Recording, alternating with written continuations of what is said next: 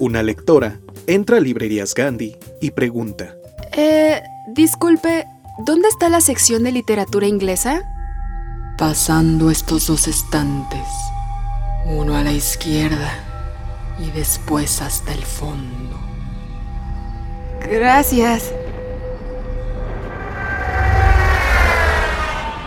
Disculpe, ¿la sección de literatura inglesa? ¡Sígase derecho! ¡Por este pasillo! ¡Ah! ¡Nos disparan! ¡Cúbrete! ¡Ah!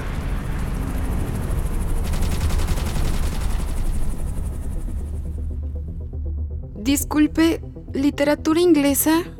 Una noche. Su sección se encuentra pasando las obras de Julio Verne. Eh, gracias. Disculpe, señor, ¿usted me puede atender?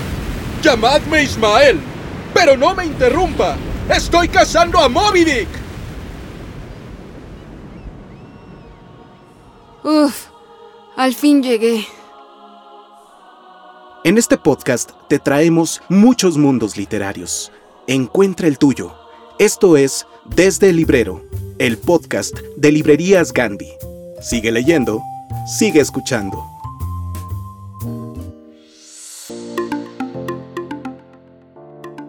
Las historias, la imaginación pueden ser un camino que nos ayude a entender las cosas, si tomamos en cuenta que a veces en estas no encontramos las respuestas claras. Eso es lo que piensa Francisco Goldman y por eso decidió dedicarse a la escritura. Bienvenidos todos al episodio número 58 de Desde el Librero. Yo soy Yara Vidal. Me da mucho gusto presentarles este programa donde Irma Gallo nos va a traer una conversación muy luminosa con Francisco Goldman acerca de su último libro multipremiado llamado Monkey Boy. En Escucha para leer les traemos una novela muy interesante, muy apasionante, multipremiada. Les traemos un fragmento de Niña, Mujer, Otras, de la escritora activista anglo-nigeriana Bernadette Evaristo, que en el 2019 ganó el premio Booker. Está publicado por Alianza de Novelas. Y para invitarnos a superar nuestros propios límites y alcanzar un mayor dominio de nuestras capacidades, ¿quién mejor que Daniel Habif en Esto me pasó escribiendo? Nos habla sobre su más reciente libro y no podían quedar fuera nuestros muy solicitados avisos clasificados, y mucho menos las mejores recomendaciones de literatura infantil y juvenil de la mano de Rodrigo Morlesín. Para cerrar con broche de oro, tenemos culturales y unas novedades editoriales que podrás adquirir en nuestras librerías de manera física o en gandhi.com.mx. Deja correr este podcast que ya comenzamos. Y ahora, la entrevista con Francisco Goldman. Francisco Goldman nació en 1957 en Boston. Actualmente es profesor de escritura creativa en el Trinity College en Harvard, en Connecticut, pero además se ha dedicado al periodismo político y ha cubierto guerras en Centroamérica. Entre su producción literaria encontramos La larga noche de los pollos blancos, Marinero raso, El esposo divino, El circuito interior, Di su nombre, que fue reconocida además con el premio Femina extranjero 2011. Goldman ha recibido becas como la Coleman Center y la Berlin Prize. Vive entre México y Nueva York y sus artículos y cuentos han sido publicados en muy buenas publicaciones, de muy buenas revistas como el New Yorker, Harper's, The New York Times, Esquire, The New York Review of Books, Outside, entre otras. Es un placer dejarlos con esta conversación entre Irma y Francisco. Hola, ¿qué tal? ¿Cómo están? Yo soy Irma Gallo y estoy muy contenta de tener aquí a mi lado a un escritor que admiro muchísimo, muchísimo, que es Francisco Goldman. ¿Cómo estás, Francisco? Qué gusto. Hola, Irma. Estoy muy bien. Es un gusto estar aquí. Muchas gracias por la invitación. Pues yo estoy muy contenta porque, y además estoy muy agradecida contigo porque te conectas desde la ciudad de Nueva York para hablar de Monkey Boy, de esta novela que eh, ganó el American Book Award en 2022 y además fue finalista del Pulitzer, ¿es cierto? Sí, así es. Sí. ¿Cómo, ¿Cómo empiezas tú a escribir una novela que tiene mucho de autobiografía? y que al mismo tiempo pues también empiezas a hablar, eh, a cuidar ciertos detalles. Por ejemplo, tu apellido no es el apellido del personaje, del protagonista, pero se parece mucho, ¿no? Tu misma eh, origen, etcétera, tienen muchas eh, coincidencias, pero ¿hasta qué punto hacer que la autobiografía sea eso, autobiografía o autoficción? Pues te digo eso, ¿verdad? Solo con el hecho de ese pequeño cambio de, de, apellido de Goldman a Goldberg, estás abriendo la puertita a ficción.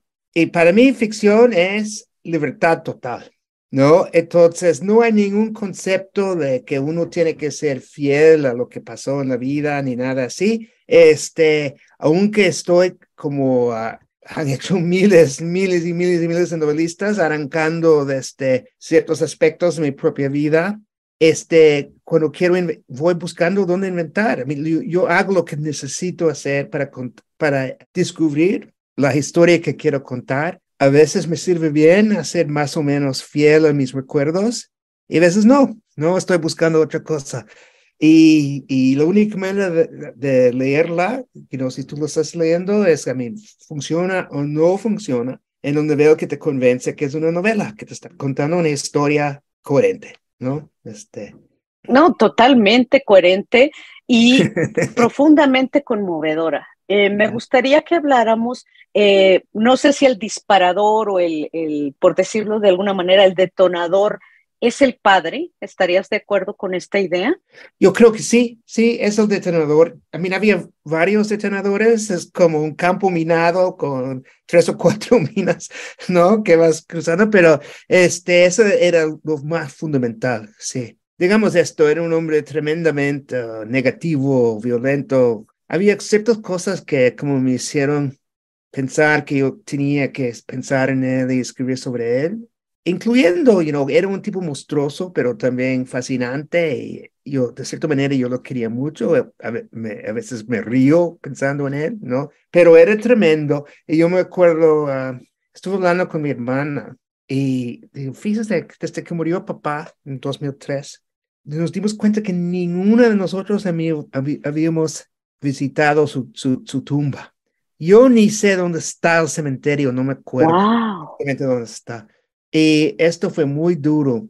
Mi hermana dijo, con su cabeza dijo, pues siembras lo que cosechas. Mm, y yo pensé pues sí. que, yo, yo pensé mucho ahí en la diferencia, you yo creo que aunque mi papá era muy duro conmigo, era una dureza más uh, masculino, de cierta manera, más físico. Y yo empecé a pensar la diferencia en su violencia contra mí y su violencia mucho más sutil con mi hermana y mi madre. Y me di cuenta que esto era un tipo de violencia que tuvo más impacto, duró más, dañó más que, que ese típico enfrentamiento violento de papá y hijo. Y, yo, y, y eso es algo que yo, eso es una semilla de la novela muy importante, como tú sabes, es una, es una, esa novela es una completa, es un diálogo a lo largo de la novela con mu uh, mujeres que han tenido importancia en su vida, ¿no? Este,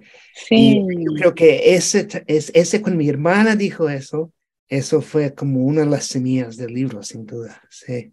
No, y qué bueno que mencionas a las mujeres, porque sí, en efecto, creo que las mujeres tienen un papel eh, muy importante en este libro y además empezando por la madre y la hermana, ¿no? Y después ya las mujeres con las que eh, Frank Goldberg, no Goldman, Goldberg, se va relacionando a lo largo de la vida y las dificultades para establecer estas relaciones. Pero, ¿qué tanto uh, te ha marcado a ti y ha marcado a este personaje, por lo tanto, el ser parte de dos naciones, de dos países o más, porque también está el ser judío, ¿no? Está también ahí.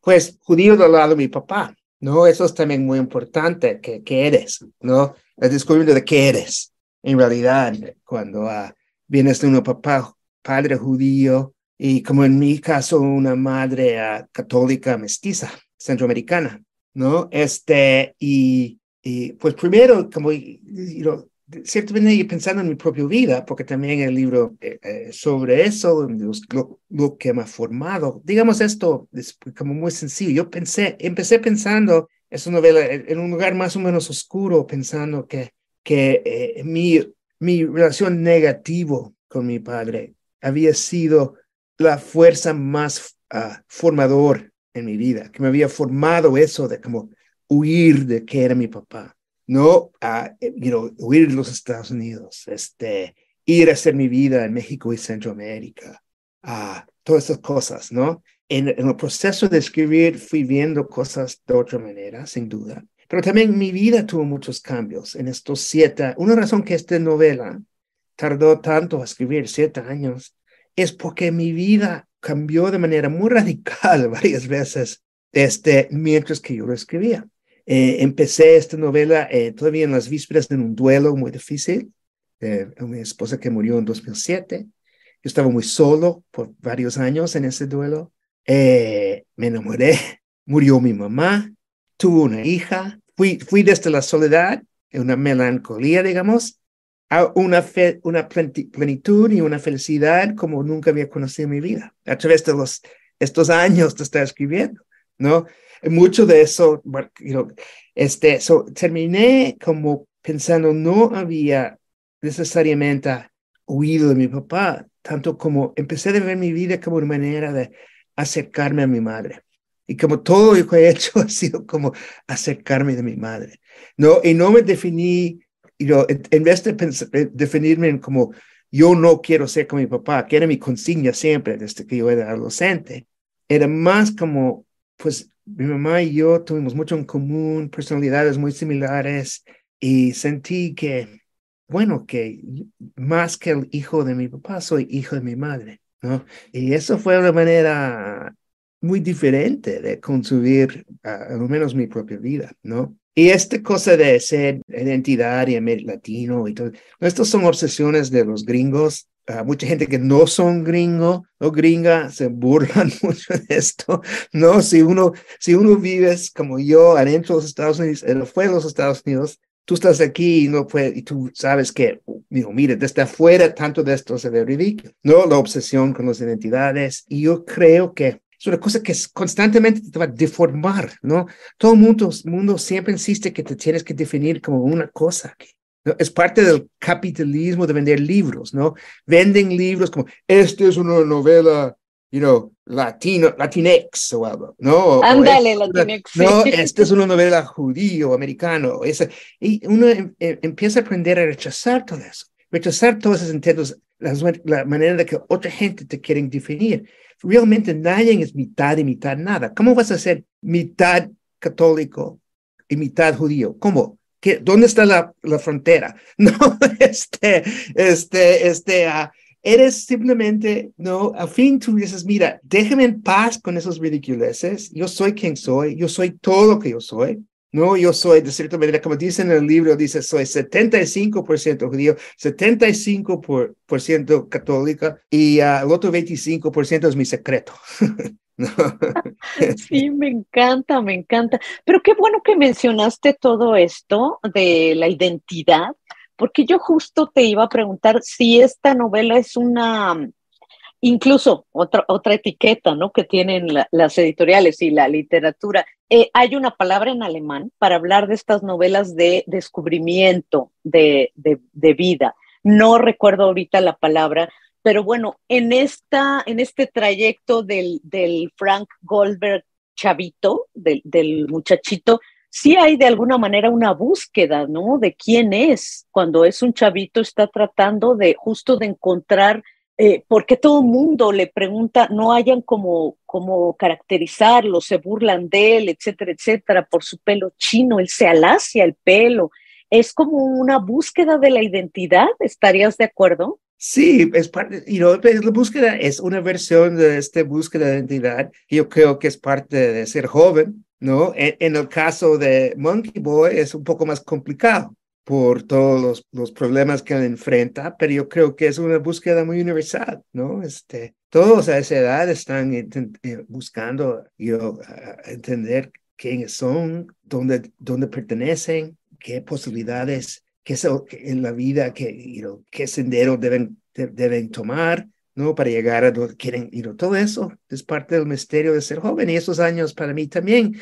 Yo me di cuenta que yo tenía muchas ganas de escribir este libro porque pensé que sentí que yo había vivido una, juventud muy intenso y en muchos sentidos uh, traumáticos, en otros muy divertidas. y que nunca había realmente explorado eso en mi escritura y tenía muchas ganas de hacerlo. Sí. Oye, eh, esta es la segunda novela eh, que yo he leído tuya en, en donde se puede ver eh, como esta huella de la vida real, como esta ficcionalización de la vida real. No sé, por ejemplo, si di su nombre es mucho más apegada a, la vida real que Monkey Boy, pero fuera de, de porcentajes, que además estábamos diciendo que esto de los porcentajes es muy complicado. Fuera de ello, em, ¿Por qué te has eh, concentrado como en usar tu, tu, vida de materia para tu literatura? ¿Crees que tiene que ver con el periodismo, con tu, como has trabajado de periodista? No, no, realmente no. Yo creo que antes, los novelas que yo escribía antes, que eran, digamos, más tradicional, más con vista afuera, ¿no? Este, contar historias que, que aunque toda novela, tú metes todo tu ser en toda novela que escribes, eran inspirados por cosas que habían sucedido en la vida real afuera de mí. Y simplemente era, era el, trauma tremenda, el shock tremendo de, ah, cuando murió ah, mi, esposa ahora en 2007, cuando ah, por un accidente de body surf en Oaxaca.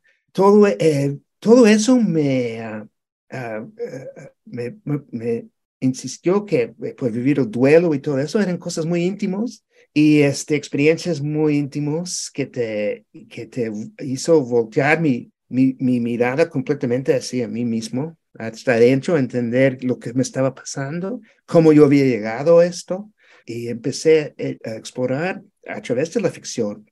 Porque, ¿Por qué ficción? ¿no? Porque ficción es simplemente mi manera de pensar. No si yo fuera otro tipo de persona, si yo fuera psicólogo, si yo fuera abogado, si yo quizás fue, fuera exclusivamente un periodista, tendrá otra manera de pensar estas cosas. Pero yo, la única manera que yo tengo realmente de expresarme, de pensar, de entender cómo son las cosas es a través de la imaginación y las historias. Y yo quizás, eh, quizás esto es parte de porque para, para ti tú piensas que pues nunca hay respuestas claras a las cosas, ¿no? Siempre, y eso es la ficción, que siempre hay, you las preguntas te llevan a más preguntas, te llevan a más preguntas. Y quizás eso es mi manera de intentar entender la vida, ¿no? Y también eres un tipo de persona que quizás nada es simplemente solo horroroso, o nadie es exclusivamente bella e increíble, siempre están mezclados, ¿no? Y lo peor que sucede hay risa,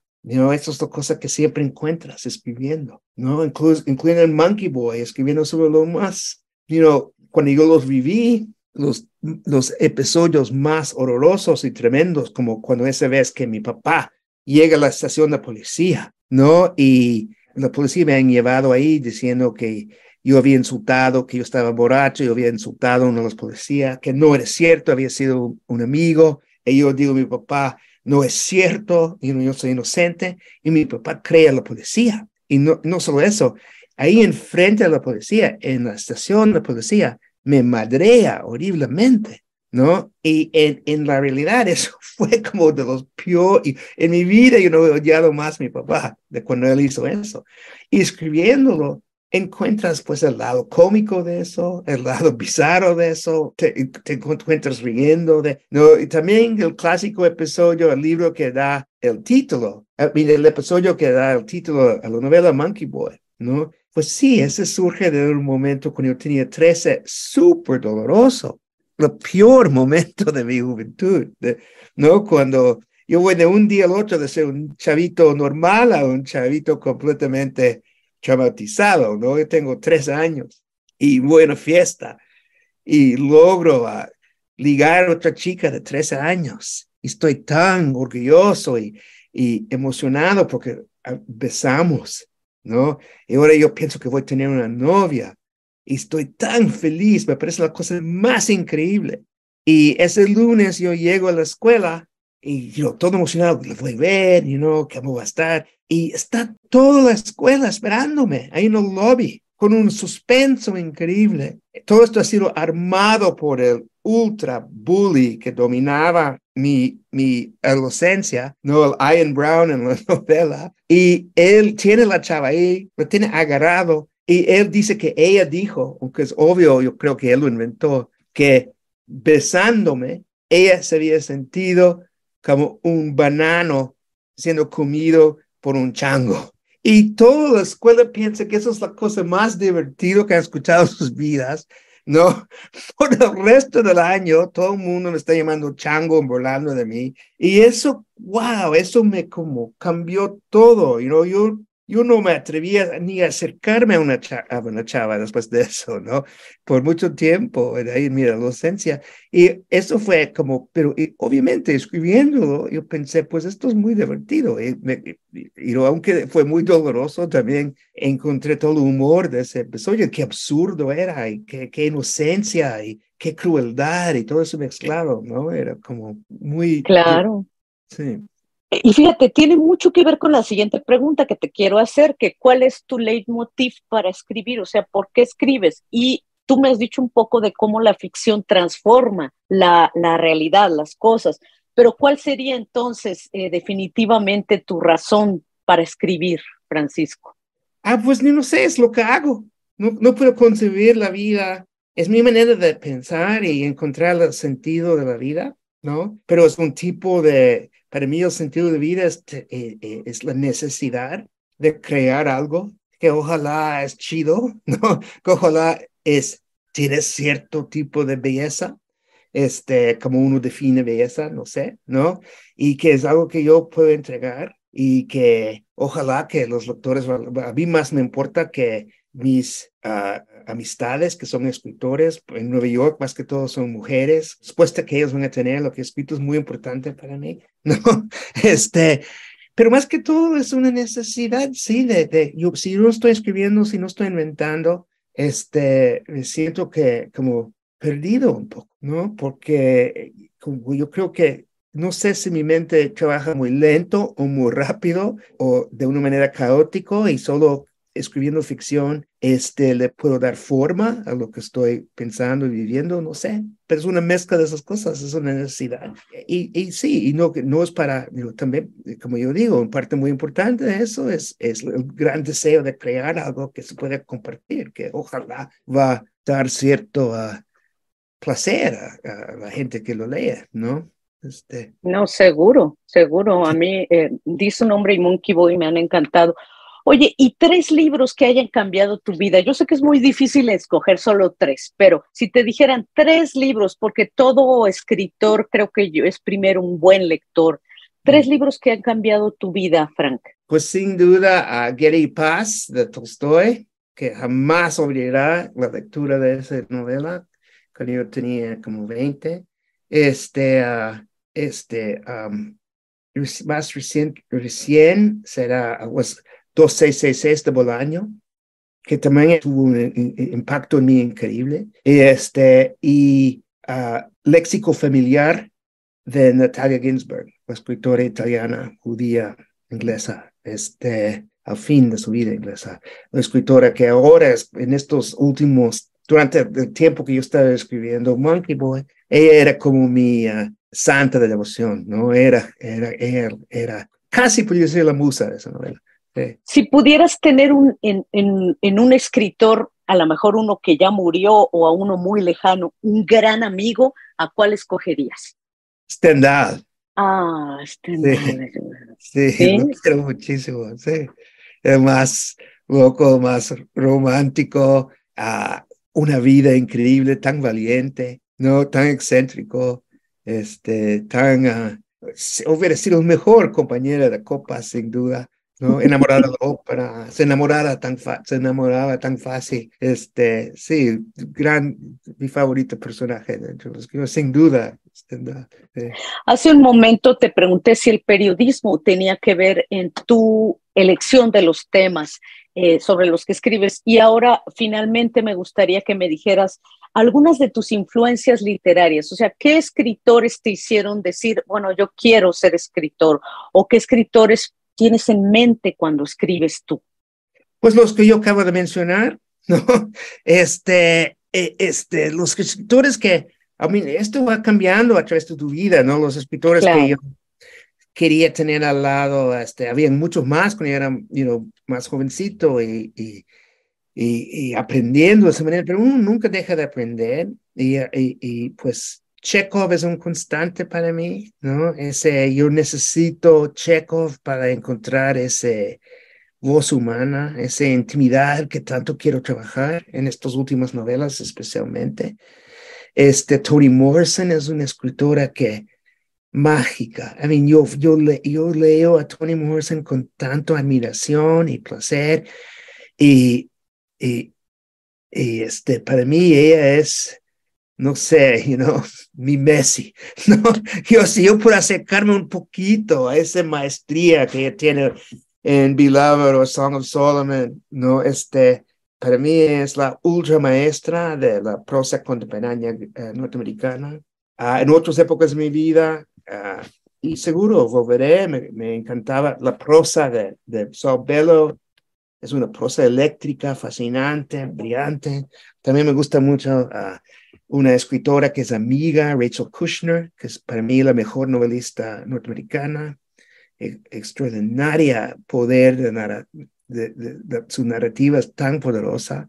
Este, uh, cuando yo era adolescente, obviamente los latinoamericanos, no, eso era como mi manera, yo, yo, cuando yo tenía 17, 18, aunque yo vivía encerrado en Nueva Inglaterra, un soberbio, eso es lo que, otra cosa que me llevó a Centroamérica en los años de guerra, muy joven, un deseo de, de, imitar mis héroes, ¿no? Como, pues obviamente García Márquez, pero Vargas Llosa también en esa época, uh, en otro sentido Cortázar, lo amaba, este, todos los, todos los escritores del boom, aunque el primer novelista del boom que yo escribí, que yo leí en total, porque uh, es cuando yo estaba de esa edad, ellos, era um, Boquitas Pintadas de Manuel Puig. Manuel Puig.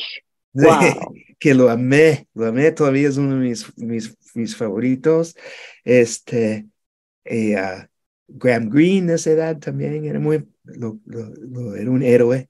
Todavía lo admiro muchísimo. Graham Greene es alguien que, que hay que siempre tener en mente. Era un, eh, un sí, un tipo fascinante. ¿no? Y volver a él también. Sí. Pues Francisco Goldman, yo te agradezco muchísimo de verdad estos minutos.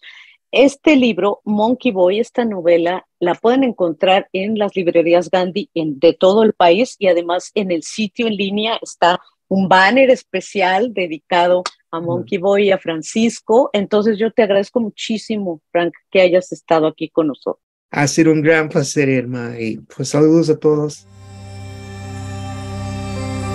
Esto es Escucha para leer. En Escucha para leer les traemos una adaptación de la novela Niña, Mujer, Otras de la autora Bernardine Evaristo, publicados en Alianza de Novelas. Esta adaptación la hizo Gilberto Díaz y es una novela muy interesante, es la octava novela escrita de esta autora se publicó en el 2019 y sigue la vida de 12 personajes en el Reino Unido sobre el curso de sus vidas a lo largo de las décadas. El libro fue el coganador del premio Booker 2019 junto con los testamentos de Margaret Atwood. A ese nivel está este libro. El libro ha recibido más de 30 honores junto con el reconocimiento además de ser uno de los 19 mejores libros de Barack Obama. Ya ven que hace su lista famosa de que lee y esos libros se van al número uno. Y también creo que lo recomendó Oprah. Entonces es un libro muy, pero muy buscado. Jazz nació hace 19 años en una bañera de dilatación en medio del salón iluminado con velas de ama rodeada de incienso, música de olas solapándose y una dula más una partera. Shirley y Roland, gran amigo de ama, quien había accedido a ser el padre de su hija cuando quedase huérfana le prendió un instinto maternal sin precedentes que no atendía a razones por suerte para ella. Roland, que llevaba cinco años de relación con Kenny, también había estado pensando en la paternidad. Se quedaba con Jazz cada dos fines de semana tal y como habían acordado, cosa que Ama lamentó cuando se vio echando de menos a su recién nacida en lugar de sentir una libertad delirante desde la tarde del viernes hasta el domingo por la noche. Jazz fue el milagro que Ama nunca pensó que quería, y realmente tener una hija hizo que se sintiera completa del todo, cosa que muy rara vez confesaba delante de nadie porque le parecía antifeminista o algo parecido. Ya sabría de ser su experimento contracultural. le dio el pecho y le importaba poco que la necesidad de una madre de alimentar a su chiquilla incomodara a quien fuese. Iba a todas partes con ella, colgada de la espalda o por delante en un fular portabebés. La depositaba en un rincón de las salas de ensayo o en lo alto de la mesa durante las reuniones, la llevaba de gira en trenes y aviones con una cunita de viaje que parecía más bien una cesta de la compra. Una vez estuvo a punto de meterla por el escáner del aeropuerto y luego les rogó que no la arrestaran. Por ello creó puestos para siete madrinas y dos padrinos con la idea de asegurarse niñeras de dónde elegir cuando la niña dejara de ser tan dócil y transportable. Allá se le permitía vestir con lo que mejor le pareciera, siempre y cuando no constituyera un peligro para sí misma o su salud. Ama quiso que trabajara la autoexpresión antes de que intentaran aplastar su espíritu libre de niña a través de la disciplina opresiva del sistema educativo.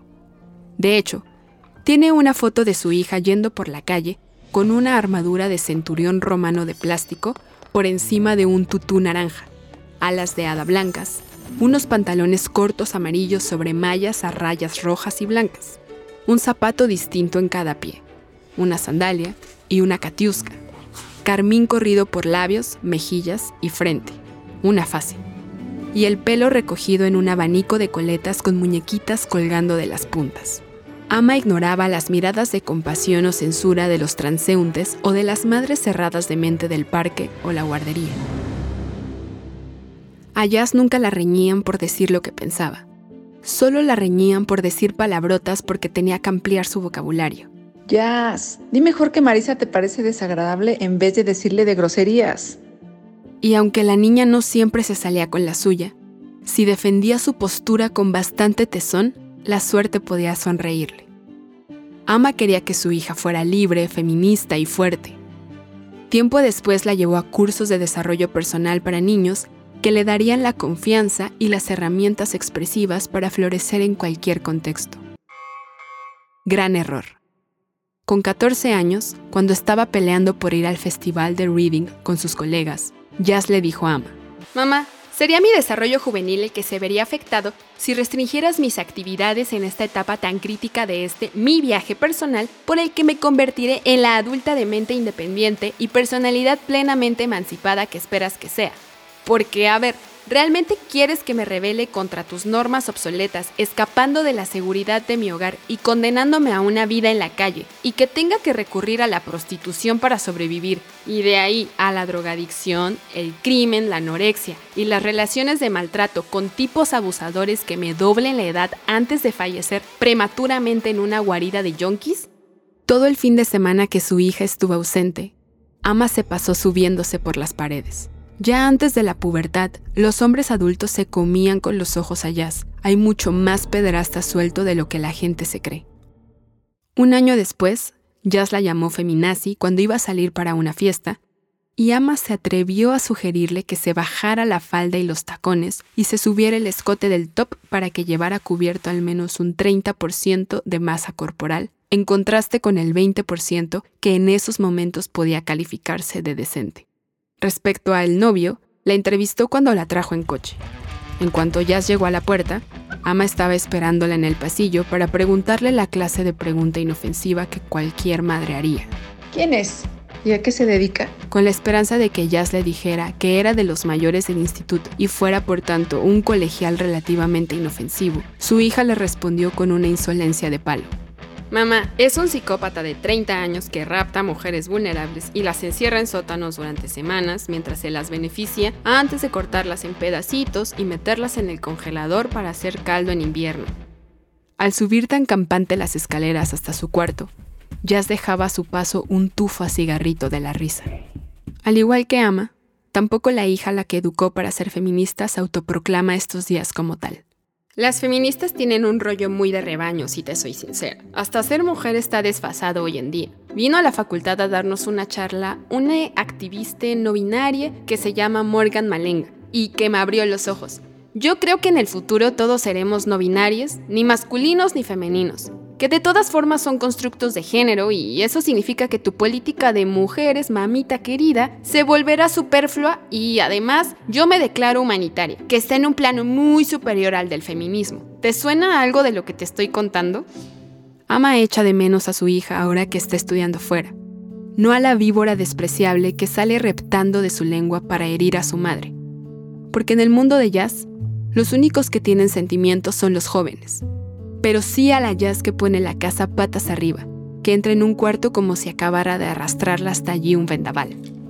¿Dónde está mi bolso, celular, tarjeta del autobús, libro, boleto, cabeza? Los sonidos de fondo familiares que se oyen cuando está por la casa, el clic del pestillo del baño al entrar, aunque solo vivan ellas dos en la casa. Una costumbre que empezó en la pubertad y que a Ama le parece indignante son los 10. Ni uno más, ni uno menos. Giros del molinillo de la pimienta sobre la crema de tomate o setas de lata que Jazz prefiera las caseras y ricas que hace Ama el murmullo de la música y del wiri wiri de la radio que sale de su cuarto por la mañana, la visión de su hija ovillada en el sofá bajo un edredón los sábados en el salón, viendo la tele, hasta que se prepara para salir a medianoche. Ama recuerda solo de refilón que ella también salía a esas horas y volvía a casa con el primer autobús de la mañana. La casa también respira distinta cuando Jazz no está a la espera de que vuelva y forme un poco de alboroto y caos. Ella tiene la ilusión de que vuelva a casa cuando acabe la universidad. Hoy en día es lo más normal, ¿no? La mayoría no puede permitirse otra cosa. Por lo que a ella respecta, Jazz puede quedarse de por vida.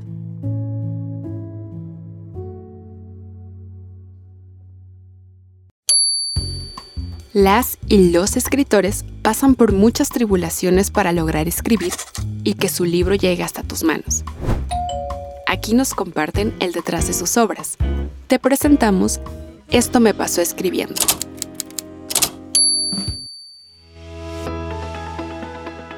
Productor, creativo, consultor y uno de los mejores y más destacados conferencistas de habla hispana en el mundo. Ese es Daniel Habib, cuyas giras han superado las 350 presentaciones en más de 150 ciudades de Latinoamérica, Norteamérica y Europa en las que ha llenado importantes teatros con más de un millón de espectadores. En esta ocasión nos comparte un poco de su libro Ruge o Espera ser devorado, publicado en Planeta, que ya puedes encontrar en librerías Gandhi. Bien, les voy a poner un ejemplo de cómo opera una herida con un caso que retrato en este libro, en una de esas ocasiones cuando la vida parece que te, te está escribiendo una comedia en, en la cara, ¿no? Dice así, una persona cercana a mí pidió hablar conmigo. Necesitaba mi consejo. Es algo que se ha convertido en uno de los gajes del oficio, pero que asumo con enorme gusto y con enorme responsabilidad. Cuando conversé con ella, me arrojó sin preámbulos que llevaba un romance fuera de su matrimonio y que esa situación lo atormentaba, porque aunque deseaba comenzar una relación estable con esa otra persona, no se atrevía a dejar a su esposa considerando claramente todo el sufrimiento que eso, que eso le causaría a ella y al resto de su familia. Como justificación, se aferraba principalmente al miedo de lo que pudiera decir su entorno y cómo se lo tomarían sus hijos y que su esposa sufriría demasiado. En nuestra conversación llegó el momento de hacerle varias preguntas y que claramente él las respondiera, pero sobre todo que se respondiera a sí mismo ciertas verdades medulares. Lo que él había tomado como una sesión de limpieza interna, de alivio de la culpa, yo lo utilicé para explorar sus razones. Aquel encuentro, que sería solo un café, duró varias horas y tras muchas preguntas cada vez más profundas, hallamos una pequeña luz entre tanta oscuridad y dimos con el motivo verdadero que le impedía actuar. Tenía miedo de que su esposa y sus hijos siguieran siendo felices sin él o mucho peor, con alguien más. Estaba atrapado en una absurda necesidad de aprobación. No iba a soportar ser comparado y perder en esa comparación. Su herida de rechazo lo llevaba a huir del problema y a quedarse atado a una realidad que lo hacía infeliz. Aquel conquistador que benevolente renunciaba a su felicidad para que otros no sintieran dolor, estaba más bien atrapado en el miedo de que su partida significara algo provechoso para quien él había dicho que había dejado de amar. Su ego le tejió una red donde había quedado atrapado porque no era feliz con su relación, pero no se atrevía a partir porque si su esposa no sufría, su concepto de sí mismo sería insatisfactorio. Si ella rehacía su vida, él terminaría siendo prescindible. En fin, no era capaz de someterse a la prueba de ser lo que su ego le había hecho creer que él era. Sé que lo dije algunos párrafos atrás, pero deseo repetirlo. Aceptar realidades como esta es una tarea extremadamente dura y ardua. No me cansaré de repetir que la verdad duele, pero libera. De hecho, la verdad duele, pero no duelen como las mentiras, porque la verdad no deja, no deja callos, la, la mentira sí deja cicatrices. Ahora, Negar que inspira, eh, negar que inspirar implica sanar nuestras heridas es como querer curarnos de un cáncer sin permitirnos que los médicos estudien el tumor. Ese es el profundo motivo por el cual debemos comenzar por conocernos. Las máscaras. Las heridas pueden condicionar ciertas conductas y transformarlas de tal manera que pasan a formar parte integral de nosotros. Vale la pena aclarar que estas no necesariamente son producidas por eventos concretos, sino por la manera en cómo tú y yo las interpretamos. Sé que es posible que tú creas que no has sufrido una herida en particular, sin embargo, hay algunas, como la lesión del abandono, por ejemplo, que se forman según la teoría en los primeros años de vida. Quizás en tu temprana infancia no tuviste motivos para sentirte abandonado. Tuviste unos padres amorosos que estuvieron contigo, por lo que te resistes a aceptar que has acumulado alguna herida. Pero el asunto tiene que ver no solo con lo que tus padres hicieron, sino en cómo interpretaste sus acciones. Hay personas que fueron abandonadas física o emocionalmente, pero existen también quienes acumulan heridas debido a que sus padres estuvieron lejos por responsabilidades laborales o que eran distantes en las expresiones afectivas e incluso por la muerte. Estas circunstancias se cuelan por el filtro que configuran nuestras heridas y que sirve de pincel para definir nuestra personalidad. No todos los que sufrieron abandono, en el sentido estricto de la palabra, arrastran con lesiones emocionales tan graves. La gente dirá como cosas como yo no pude ser herido por mi madre porque no tuve, como si una ausencia no fuera un acto suficientemente violento como para herirte. La desgarradura puede estar ahí, aunque esa ausencia haya sido involuntaria, incluso si la persona ausente fue amorosa durante el tiempo que compartió con nosotros. Por un lado, está el asunto de la figura que elegimos para ocupar el papel de otra persona ausente. Muchas personas que no crecieron con su padre resaltan no tener, que, resaltan no tener figura paterna, pero a las edades en que nuestras heridas se forman, esta no es una opción que sea demasiado fácil de tomar. Sin saberlo, escogemos a otros para que ocupen ese lugar y su influencia marca un trazo definitivo sobre nosotros, ya sea un abuelo, un tío o un padre, o el padre de otro niño. Así como hemos visto en el anterior ejemplo de la herida de abandono, la construcción y la asimilación de las heridas, aunque se producen en todos los casos, no necesitan el mismo origen. De allí que dos personas con los mismos estímulos pueden responder de forma totalmente distinta. Un padre amoroso y consecuente puede venir indistintamente tanto de un hogar armonioso como de uno destruido. No sabemos cómo se fueron creando las heridas que intoxican nuestro ego y ese es el director de la orquesta de, de nuestras principales acciones. Y aquí viene una frase, en ocasiones la oscuridad revela verdades que a la luz no se pueden ver. Y bueno, pues aquí vas a encontrar obviamente eh, cuáles son las máscaras de cada, una de estas, de cada una de estas heridas. Vas a encontrar también de dónde proviene este proyecto bellísimo de, de, Borbó. Y bueno, pues esta es parte del libro. Aquí vienen los, los enneagramas. Vas a encontrar las reflexiones, las, las meditaciones. Eh, eh, prefiero reparar que reemplazar. Me dejaron de seguir por hereje los que se sienten santos, que hacen estos limpios leyendo a alguien tan sucio como yo. La felicidad es un estado sofisticado de profundos sacrificios. Estos son los avisos clasificados de Librerías Gandhi. Busca y encuentra lo que necesitas. Gandhi, siempre al servicio de la comunidad literaria. ¿Cansado de estar limitado por las fronteras de la realidad? ¿Busca una forma de conectar con lo divino? Le invitamos a unirse al Club de los Soñadores, liderado por el escritor francés Gerard de Nerval. Descubra el poder de la imaginación y haga de la poesía un portal que lo lleve directo a un mundo onírico. La escritura de Nerval es un himno a la belleza del universo, una plegaria a los dioses de la creación. Si desea conocer más al respecto, no puede dejar de leer Aurelia. Hoteles Buen Día le invitan a visitar Macondo. Ven a este lugar donde la magia y la realidad se mezclan de la forma más maravillosa. Experimenta los misterios y prodigios de nuestro mundo. Descubra con nosotros los tesoros ocultos de nuestra tierra. Le ofrecemos los olores y sabores de una época pasada, recordándole los tiempos en que la vida era más sencilla y dulce. No se pierda el extraordinario avistamiento de mariposas amarillas. Para más información, contacte al señor José Arcadio Buendía o a Úrsula Iguarán. Únete al sombrerero loco y a la liebre de marzo para tomar el té en nuestra cafetería. Nuestros deliciosos manjares y nuestra caprichosa decoración te harán sentir como si hubieras caído por la madriguera del conejo.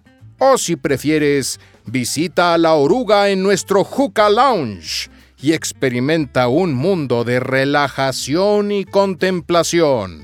Nuestros sabores son tan deliciosos que te harán sentir como en una nube. Respira la magia. Conoce el país de las maravillas.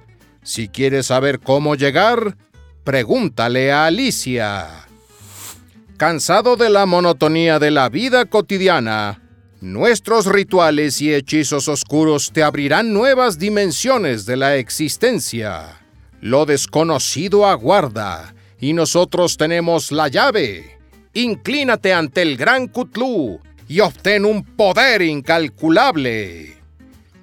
Únete a nuestro culto y experimenta el éxtasis de la locura. ¡Viva el gran soñador! ¿Responderás a la llamada? HP Lovecraft te está esperando.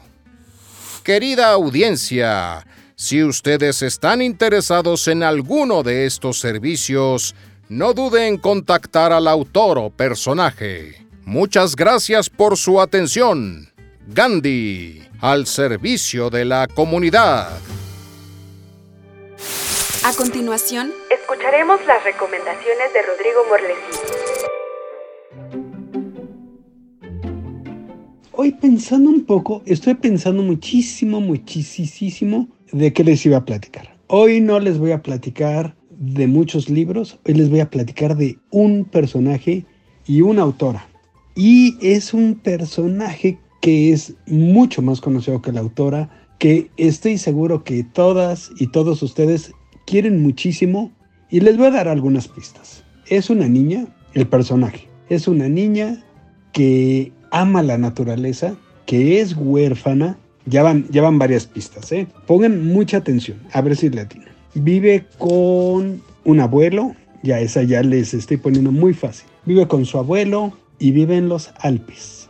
Pues sí, ya le atinaron, me refiero a Heidi, esta historia clásica y súper querida de la literatura universal. Francamente es un personaje muy querido. La autora se llama Joanna Spiri y es una autora suiza, por eso es que está inspirada en la típica niña suiza que vive en la provincia, que vive en las montañas, y de ahí se inspiró para crear a este personaje que es divertido, encantadora, muy traviesa y que junto con este pequeño pastor que conocemos como Pedro, hacen de las suyas. Siempre me ha parecido que se parece un poco a Tom Sawyer o sí, mucho a Tom Sawyer y a las travesuras que hacían, aunque ella es menos, menos traviesa que Tom Sawyer, pero sí son del tipo. Y no me lo van a creer, pero el libro es viejísimo. Es de 1808 y tantos, bueno, 1880, y primero fue publicado en dos partes. La primera parte cuando Heidi queda huérfana y se va a vivir con su abuelo a las montañas, y la segunda parte, que se llamó de nuevo Heidi, y que salió en, un año después, en 1881, y que es cuando Heidi es llevada a Alemania a casa de Clarita para hacerle compañía a Clarita, esta niña que está en silla de ruedas y que vive encerrada. Conocemos el drama. La verdad es que la primera parte de Heidi viviendo en las montañas es mi parte favorita. Supongo que la de ustedes también, pero, pero díganos, ¿cuál es su parte favorita? ¿La de cuando vive en las montañas o cuando llega a vivir a la ciudad con Clarita. Porque si bien mi parte favorita es la de las montañas, tengo que admitir que el verdadero drama se desata cuando llega a vivir con Clarita y todo lo que sufre, la tristeza y la depresión que le da estar encerrada en una ciudad cuando ella estaba acostumbrada a correr por el campo, a ver la naturaleza, a no tener más límites que los de su huraño abuelo. Y la verdad es que es una historia conmovedora, lindísima, y si no han leído el libro, si, si vieron la serie animada en los años 80 como yo la vi, bueno, pues tienen que leer el libro. El libro les va a encantar y hay muchas ediciones. Y en Gandhi hay ediciones, por ejemplo, está la de Ediciones Castillo, está la de Alma, la editorial Alma, hay varias, pero si en su Gandhi en particular no lo encuentran, pídanlo, encárguenlo que se los llevan.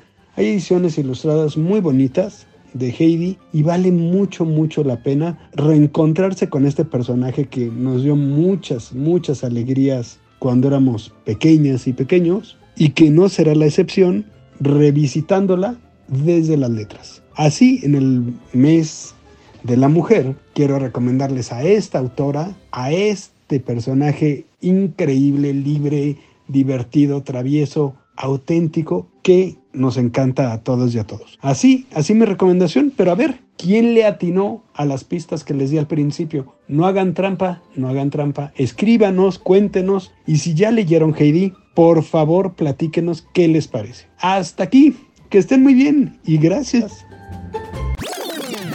No, a ver, momento, perdón que me regrese. No, no me puedo ir así. Lo traigo aquí guardado. Traigo el coraje aquí. Aquí, miren, aquí lo traigo. Les tengo que contar esta parte de Heidi. El, traductor al francés de Heidi se llamaba Charles. Pues resulta que un día se le ocurre, claro, a la editorial y a él, pues hacer nuevas historias de Heidi. Una se llamó Heidi y Pedro, pero luego la cosa se empezó, se empezó a poner aún más loca cuando se le ocurre que en ese libro tiene que contar las experiencias de Heidi como maestra de escuela. Ustedes se acordarán que Heidi, su abuelo, no la dejaba ir a la escuela. Entonces, este, de repente, la niña, así como la veían de traviesa, pues muy avanzada, estudió, se convirtió en maestra, pero luego hizo otro libro que salió en el por ahí de los años 40, principios de los 40 o finales de los 30, que era Los hijos de Heidi. Ya la cosa ya, ya se había puesto muy mal. Que si esto lo hicieran en estos días, ya le caería la ley encima por fusilarse al personaje y hacer secuelas este, horribles. Le caería el, el fashion police de los libros por hacer malas ideas de una historia tan buena. Y bueno, también están pues la serie animada que nosotros vimos y hay un montón de cosas alrededor de Heidi, sobre todo en Suiza, que, que es muy querida, pero por favor, por favor, por favor, nunca jamás se les ocurra hacer libros que sean de Heidi y los extraterrestres. Ahora sí, ya me puedo ir. Después de contarles esto, me voy más tranquilo. Que estén muy bien. Gracias a todos y a todos. Las noticias más relevantes en el mundo cultural. El mundo cultural. Algunas novedades editoriales y entrevistas con personajes destacados de la cultura a nivel nacional e internacional. Desde el librero, presenta su sección informativa Cultura Lees.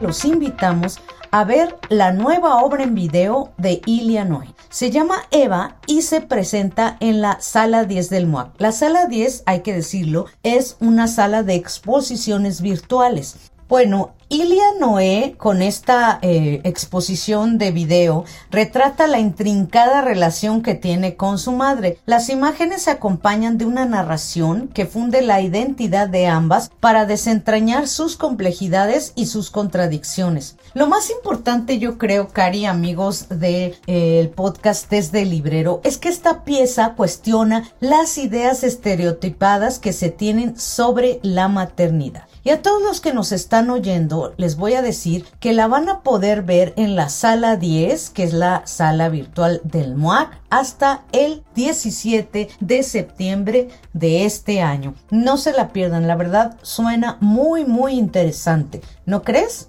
Definitivamente esa es una excelente opción para todas las personas que están buscando qué hacer este fin de semana en la Ciudad de México. Pero en otras noticias yo les cuento que Elena Garro va a ser homenajeada por la Feria Internacional del Libro de Guadalajara, a 25 años de su muerte, y nada más y nada menos que con una lectura pública en voz alta de los recuerdos del porvenir. Esto ocurrirá en el marco de la celebración del Día Mundial del Libro. Y para que no digan que no les avisamos con tiempo, el tradicional maratón de lectura de la FIL se realizará el domingo 23 de abril en la explanada de la Rectoría General de la Universidad de Guadalajara, de las 10 de la mañana a las 5 de la tarde. Y por si todavía necesitaban más motivos para animarse a asistir, resulta que las lectoras y los lectores participantes recibirán una rosa y un ejemplar gratuito de la novela de Elena Garro, tal y como marca la tradición de San Jorge que inspiró el festejo del Día Mundial del Libro. Bueno, Cari, amigos, y si lo suyo, lo suyo es el teatro, no se pueden perder la obra Dos para el Camino, escrita por el dramaturgo peruano César de María, adaptada y dirigida por Adrián Vázquez, que se presenta todos los miércoles de marzo y los martes de abril a las 8.30 horas en el Foro Shakespeare.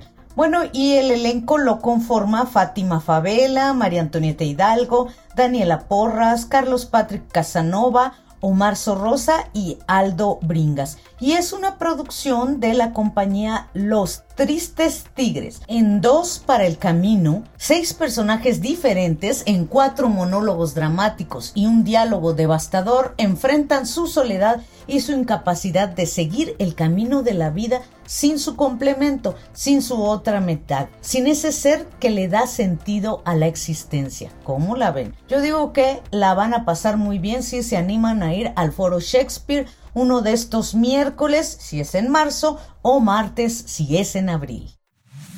Estas son nuestras novedades editoriales que puedes encontrar en librerías Gandhi a nivel nacional y en gandhi.com.mx.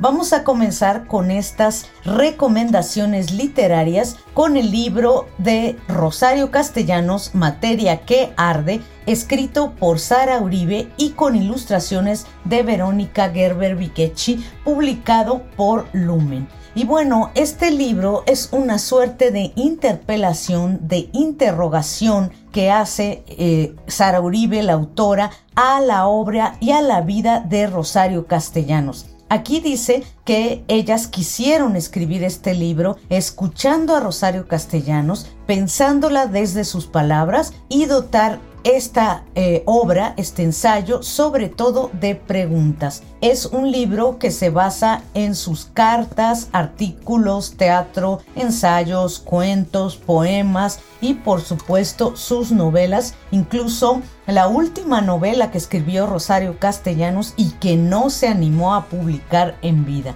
Bueno, pues yo les recomiendo muchísimo este libro, Rosario Castellanos, Materia que Arde. ¿Cómo la ves, Cari? ¿Qué te parece esta primera recomendación? Muchas gracias por la tremenda recomendación que te aventaste para abrir la sección de esta semana. Ahora yo les voy a hablar de otro librazo.